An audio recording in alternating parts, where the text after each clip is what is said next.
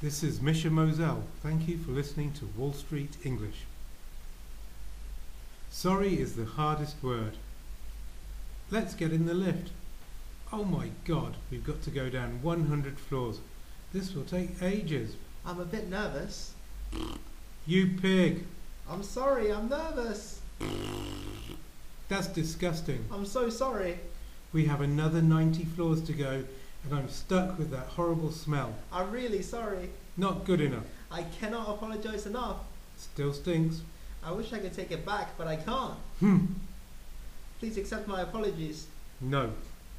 Please accept my most abject, sincere apologies. I obviously cannot apologize enough. Okay then, but don't do it again. And I think you need to eat more fibre. All of us sometimes need to say sorry, but sometimes the word alone is not enough.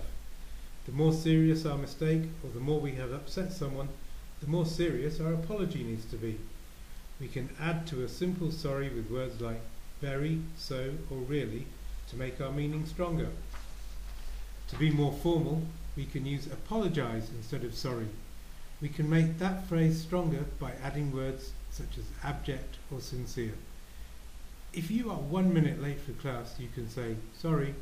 If you are 20 minutes late, it might be better to say, please accept my apologies.